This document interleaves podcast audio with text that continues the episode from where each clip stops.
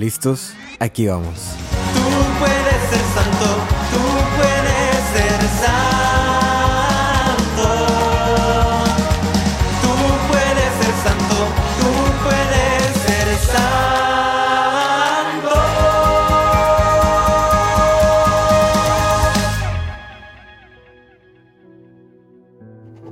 Para el discípulo más amado. En el nombre del Padre, del Hijo y del Espíritu Santo.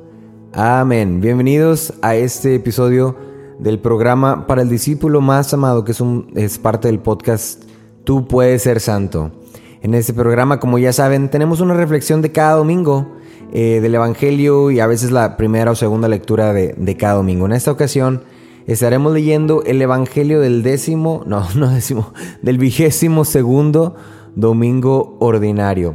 El Evangelio es un Evangelio que probablemente lo han escuchado muchas veces.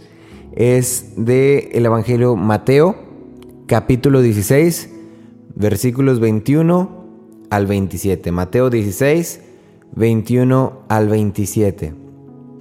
Eh, es, se, los, se los platico. Es básicamente ese evangelio donde Jesús les está diciendo a sus discípulos, oigan, pues que creen para que yo pueda cumplir la misión que tengo que hacer y por lo que vine a este mundo, bla, bla, bla, pues tengo que, tengo que sufrir, me van a humillar, voy a padecer varias cosas.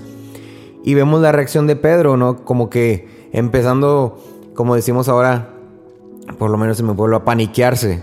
Este, no, no, no, ¿cómo crees? ¿Cómo crees? Y hace eso a un lado, lo saca del grupito. Este, y le dice, no, no, no, ¿cómo crees? No, eso no, no creo que eso es lo que Dios quiere de ti, bla, bla, bla, bla y vemos esta clásica línea eh, que, Jesús le dice a Pedro, apártate de mí, Satanás, apártate de mí, Satanás, y no, y no intentes hacerme tropezar en mi camino, porque tu modo de pensar no es el de Dios, sino de los hombres. E inmediatamente después de eso, Jesús se regresa, digamos, con los discípulos y les empieza a decir, bueno, el que quiera venir conmigo, que renuncie a sí mismo, que tome su cruz y me siga. Y empieza a dar esta, esta lección donde nos enseña eh, pues a ser exactamente como Él. El que quiera salvar su vida, la perderá, pero el que pierda su vida por mí, la encontrará. ¿De qué le sirve a uno ganar el mundo entero si pierde su vida? Eh, bueno, ese es el Evangelio de, de, este, de este domingo 3 de septiembre. Y yo me acuerdo que en el libro Testigos del Señor Jesús, es un libro muy bonito del, del eh, padre Enrique Ponce de León, un sacerdote jesuita. Este libro, Testigos del Señor Jesús, básicamente narra diferentes personajes del, del Nuevo Testamento y esos momentos así bíblicos los parafrasea y les da un poco más de contexto y les da un poco más incluso de, de, de poesía a cada uno como, como nos, nos, hace ponernos en los, en los zapatos de estos personajes, ¿no? Y entonces obviamente hay un, un capítulo sobre Pedro.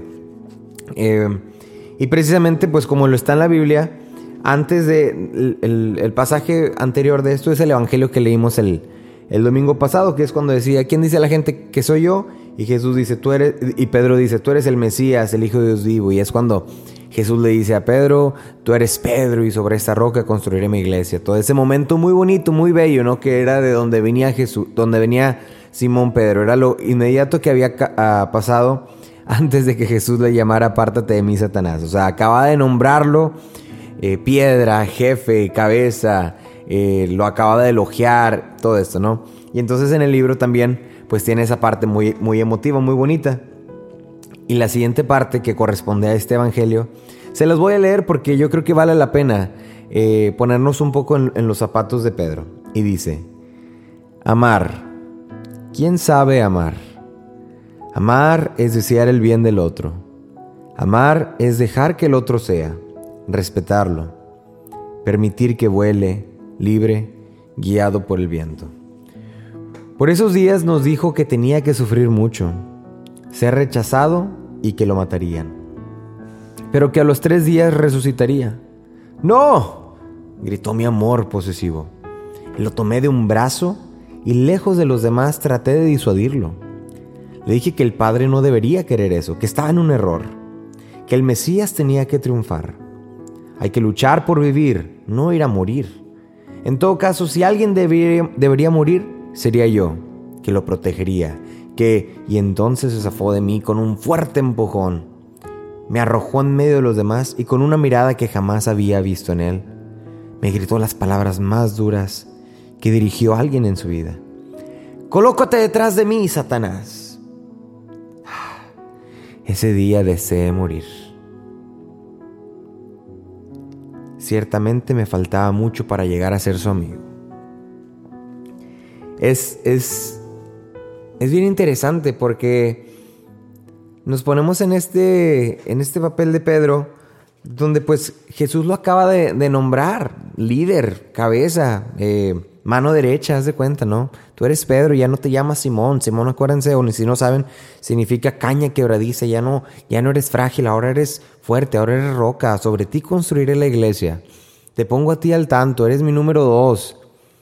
Eh, y entonces yo veo a Pedro, bueno, ok, pues me voy a tomar este rol. Me voy a tomar esta misión en serio. Y, y vemos que en cuanto Pedro intenta tomarse este rol en serio, pues lo que es lo primero que pasa, que tropieza. ¿Por qué? ¿Y por qué tropieza Pedro? Mire, yo me, yo me identifico mucho con Pedro, muchas, muchas veces, y se, me parece un personaje fascinante, una persona fascinante. Porque Pedro en muchas ocasiones de la Biblia trata de imponer su idea y trata de justificar sus acciones a través de lo que él tenía, de la expectativa que él tenía de lo que iba a pasar. Acuérdense hace algunos domingos, ¿no? Que eh, cuando, cuando Pedro eh, encuentra a Jesús en el, en el mar caminando y dice, a ver, pues llévame contigo a caminar y, se hunde en el agua por falta de fe. Pedro ya venía de varios, de varios puntos donde él quería hacer lo que él quería, lo que él, él pensaba, ¿no? Lo que él creía que era lo correcto. Jesús, ya vámonos porque es temprano. Jesús, ya despide a la gente. Jesús, ya es noche. y Jesús tiene otro plan diferente, ¿no? Entonces vemos a Pedro siempre con esta idea de asumido en su rol de proteger a Jesús, asumido en su rol ahora de ser líder, piedra, Pedro, pero a su manera, a su manera muy, muy impulsiva, a su manera incluso yo creo que limitada de pensar. Y eso me parece fascinante porque nos da a muchos la, opción de identificarnos con Él. De que cuando se nos propone una idea, pues nosotros somos muy limitados, decimos, pero es que ¿cómo es, cómo es que va a suceder? Pero es que, mira, si hago esto, tendría que pasar esto y entonces esta persona me tendría que ayudar y no se pudiera, ¿no? Y quitamos a Jesús totalmente el mapa. Quitamos el factor de, de Dios, ¿no? Quitamos el factor de la providencia quitamos el factor de la fe, de la esperanza. Y entonces así me parece que es Pedro como, como reacciona, ¿no? De un amor a Jesús que él tiene, de un, porque era un amor, era, era un, una amistad que él consideraba valiosísima, ¿no? Era un amor que le tenía al maestro, que lo quería proteger, lo quería cuidar. Entonces, que la persona que tú cuidas, que la persona a la que respetas, a la que quieres, te diga, sabes que me van a matar un día tengo que pasar por eso. Pues, ¿qué es lo, la respuesta inmediata? La respuesta inmediata de él es, no, no, no lo hagas. No, yo, yo voy a hacer lo posible a mi manera, a mi idea. Pero Jesús, acuérdense, no, no tiene esas ideas humanas. Jesús no tiene esas ideas limitadas, ¿no? El plan de Dios es muy diferente que el que tenemos nosotros. Y lo vemos, eh, lo vemos en la primera lectura. La primera lectura es del profeta Jeremías, capítulo 20 versículos 7 al 9. Me sedujiste, Señor, y me dejé seducir. Fuiste más fuerte que yo y me venciste. Primero dice esta, esta como esos versos de amor, ¿no? Ay, Señor, me enamoraste y aquí estoy enamorado de ti y ahora soy el hazme reír de todos. dice, he sido el hazme reír de todos. Día tras día se burlan de mí. Desde que comencé a hablar, he tenido que anunciar a gritos violencia y destrucción. Y he decidido, ya no me voy a acordar del Señor, ni hablaré más en su nombre, pero es como un fuego ardiente encerrado en mis huesos que yo me esfuerzo por contenerlo y no puedo. Y es que esa es la manera, esa es, esa es, eh, es exactamente, yo creo que la descripción gráfica de una relación con Dios. Cuando uno decide acercarse a, a, tener una relación personal con Jesús, eh, Es lo que pasa, uno se enamora. Se enamora de este Dios lleno de misericordia, se enamora de este Dios lleno de amor, de detalles, eh, de providencia. Este, eh, este Jesús que te, que te, da paz, que te irradia, eh, que, que, te hace ser mejor persona, infinidad de muchas cosas, ¿no? se, enamora, se enamora uno de Jesús. Y uno al enamorarse de Jesús piensa, hasta aquí va a ser esto, ¿no? O sea, todo va a estar bien, así tiene que ser, todo va a ser flores, ¿verdad? Y, y olvidamos el factor cruz, olvidamos el factor, el más grande plan de, eh, Jesús, ¿no? Eh, el más grande plot twist, como dicen en las películas, ¿no? El, el, cambio en las películas, que es la cruz. La manera de vencer, eh, pues no era de una manera así triunfante, que todo el mundo lo viera, era a través de una cruz sufriendo, humillado frente a todos, ¿no? Y ahí es donde digo que nosotros tenemos un plan eh, muy nuestro muchas veces, ¿no? Queremos manejar nuestra vida desde nuestra propia perspectiva, desde nuestras propias limitaciones, desde lo que nuestras ideas alcanzan. Eh, y ya no podemos, ¿verdad? A veces no nos, dan, eh, no, no, nos da la mente para más, no nos da la cabeza para más ideas, ¿no? Pero Jesús tiene un plan muy, muy diferente. Dice, la descripción básica de, amar es, amar es buscar el bien del otro. Y San Ignacio dice, bueno, ¿cuál es el, el bien del, de la otra persona? El bien de cada uno. ¿Para qué estamos aquí? Para salvar nuestra alma, para dar reverencia, alabar a Dios y, y salvar nuestra alma. Eh, servir a Dios y por medio de esto salvar nuestra alma. El punto crucial del por qué estamos aquí es salvar nuestra alma. Entonces, ¿cuál es el, el, el qué significa amar en, en, un contexto cristiano? Significa buscar que la otra persona, buscar el bien de la otra persona, que es que salve su alma, ¿no? Y salvar nuestra alma nunca, no, no, no nunca, perdón, pero no siempre va a ser de esta manera muy bonita, eh, de esta manera triunfante, gloriosa a los ojos de los demás. Muchas veces salvar nuestra alma va a ser sufriendo un poquito. Y eso yo creo que es parte crucial de, del proceso. Y es lo que no entendía Pedro en este Evangelio. Eh, que había uno que uno tiene que entregar la vida, que uno tiene que tener sacrificios, que uno tiene que sufrir sufrir. Vemos, escuchamos cuántos comerciales, eh, bueno, no sé si los recuerdan ustedes, ¿no? De esta iglesia en Brasil. Pare de sufrir, ¿no? Eh, como si el sufrimiento fuera contrario a Dios. Cuando Jesús sufrió mismo, ¿verdad? Cuando Jesús incluyó el sufrimiento como parte de la redención. Vemos estos mensajes de, de, lo que le llaman el Evangelio y la prosperidad, de que si tú crees en Dios, nada malo te va a pasar, eh, tú puedes declararlo y todos los bienes van a llegar a ti. Pues a lo mejor en algún momento sí, a lo mejor algunas cosas sí, pero gran factor y gran parte de todo esto es el sufrimiento. Y, y hay que abrazar más el sufrimiento que, que, que las cosas, ¿no? Porque a través del sufrimiento es como uno va haciéndose uno con Jesús va asimilando y acercándose al plan que Él tiene por cada uno de nosotros. Y de eso nadie estamos exentos. exentos. Todo, cada uno de nosotros pues tenemos algo por lo que estamos sufriendo.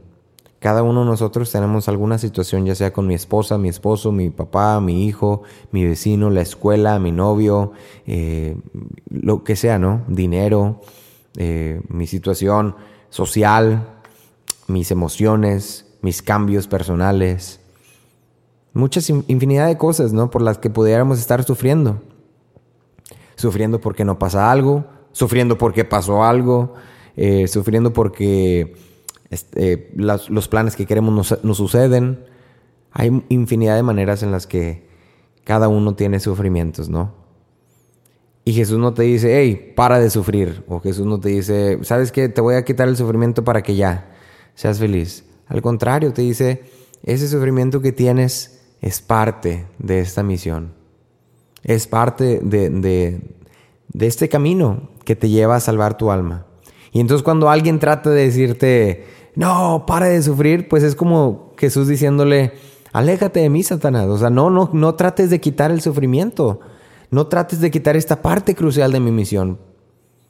Porque esto es necesario para la redención. Porque esto es necesario en el plan que yo tengo designado. No todos son florecitas, no todo es florecitas. Hay una amiga eh, que me dice, eh, es una amiga que, dice, cuando yo tenga novio no quiero que, sea un novio que cuando yo esté enojada o deprimida venga y me diga, todo va a estar bien, no te preocupes, mira, este, no sé, lo que sea, no puros mensajes sustitutivos. Dice ella, no, yo quiero un novio que venga y me diga, wow, qué mal, no, sí, apesta esto, no, está horrible. O sea, yo quiero que alguien que ven, quiero alguien que venga conmigo y se, pues, me abrace en este sufrimiento y, sufra conmigo, ¿verdad? Y que, que ah, no quiero alguien que sea súper extra positivo. Sí, claro que tenga un mensaje positivo eh, cada vez, de vez en cuando, pero quiero alguien que tenga esta noción de la realidad del sufrimiento y que el sufrimiento es parte de y que tenemos que también abrazar el, sufrir, ¿no? Eh, hace hace ya que un mes y alguna semana mi papá pues les comentaba tuvo un infarto, ¿no? Y yo me acuerdo en esos días le mandé un, audio a mi papá y le decía, papá, mira, pues ahora estás así. Eh, me parece que era ya cuando, cuando ya lo acababan de operar que le mandé ese mensaje. Eh, mira, papá, yo sé que estás batallando, pero mira, tienes ahorita entonces, ve el lado positivo. A través del sufrimiento estás experimentando una parte muy mística de Jesús. Una parte te estás haciendo uno con Jesús. Cada vez que sufrimos, y, no digo de esta manera, no, lo, no digo esto de una manera así como muy eh, masoquista, ¿no? De que tengamos que sufrir para acercarnos más a Jesús, sino cada vez que nos toca sufrir, ve como una oportunidad de acercarte más a Jesús, de ser solidario con Jesús, de decir, mira Jesús, estoy caminando contigo lo que tú llegaste a caminar en, ese, en aquel calvario, en aquel Via Crucis, bueno, ahora yo puedo caminar un punto ciento de aquel dolor que tú tuviste. Puedo solidarizarme contigo. Puedo, puedo caminar contigo, puedo ser ese eh, cargando tu cruz. Y qué, qué bonita experiencia sería eh, caminar con Jesús en ese camino al Calvario. Entonces, yo creo que ese es el mensaje de este, de este Evangelio, de este domingo. Hay mucho sufrimiento en nuestra vida, lo, lo, quieras aceptar o no. Hay sufrimiento, sí, hay problemas, sí, hay cosas que nos duelen, hay cosas que deseáramos que fueran diferentes. Pero no las veas como un, un mal que hay que erradicar, como tengo que salir de este sufrimiento inmediatamente. Eh, velo más bien como una oportunidad de salvar tu alma. Velo más bien como una oportunidad de cumplir el plan de Dios. Velo más bien como quizás algo que Dios te está permitiendo vivir, no que te está mandando, pero que te está permitiendo vivir para que puedas acercarte más a Él, para que puedas amarlo aún más. Es el, clásico ejemplo de Job. Para los que conocen la historia de Job, Job era una persona ejemplar, de mucho valor, respetuoso, un buen hombre. Y el, diablo decide eh, tentarlo. Dice, permíteme eh, quitarle sus bienes a, a, Job.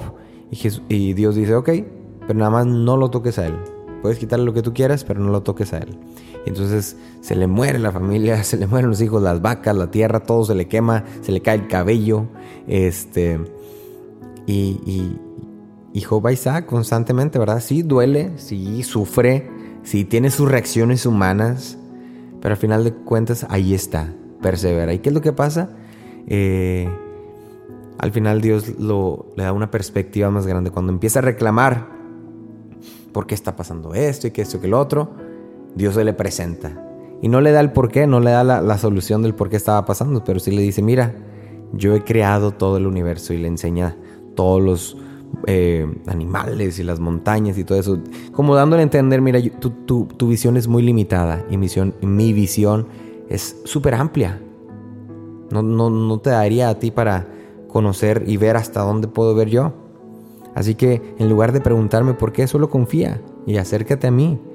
Solo confía, únete a mi sufrimiento. Camina conmigo. Si yo camino contigo, tú camina conmigo. Yo creo que ese es el mensaje para este eh, este evangelio, este domingo. Que sí, nuestro, nuestro Jesús es un Jesús muy amoroso y es un Jesús, es un Dios que nos ama, que nos seduce, que nos hace sentir mariposas en la panza, que eh, nos hace cantarle, servirle, bailarle, lo que sea, ¿no?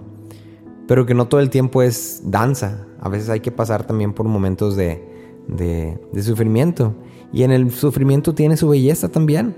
En el sufrir hay su belleza. Y alguna vez me, escucho, me, tocó escuchar e incluso ver en un funeral este, muy, ahora sí que muy fúnebre, un funeral muy fúnebre, porque estamos acostumbrados ahora a los funerales donde las familias hacen playeras, se hacen camisas, por lo menos acá eh, los hispanos hacen camisas, hacen playeras, visten de blanco y dicen, no, es que es una celebración de la vida, es que esto y que el otro. Y me tocó ver un funeral donde el sacerdote traía una, una casulla negra. Nunca me había tocado ver una casulla negra.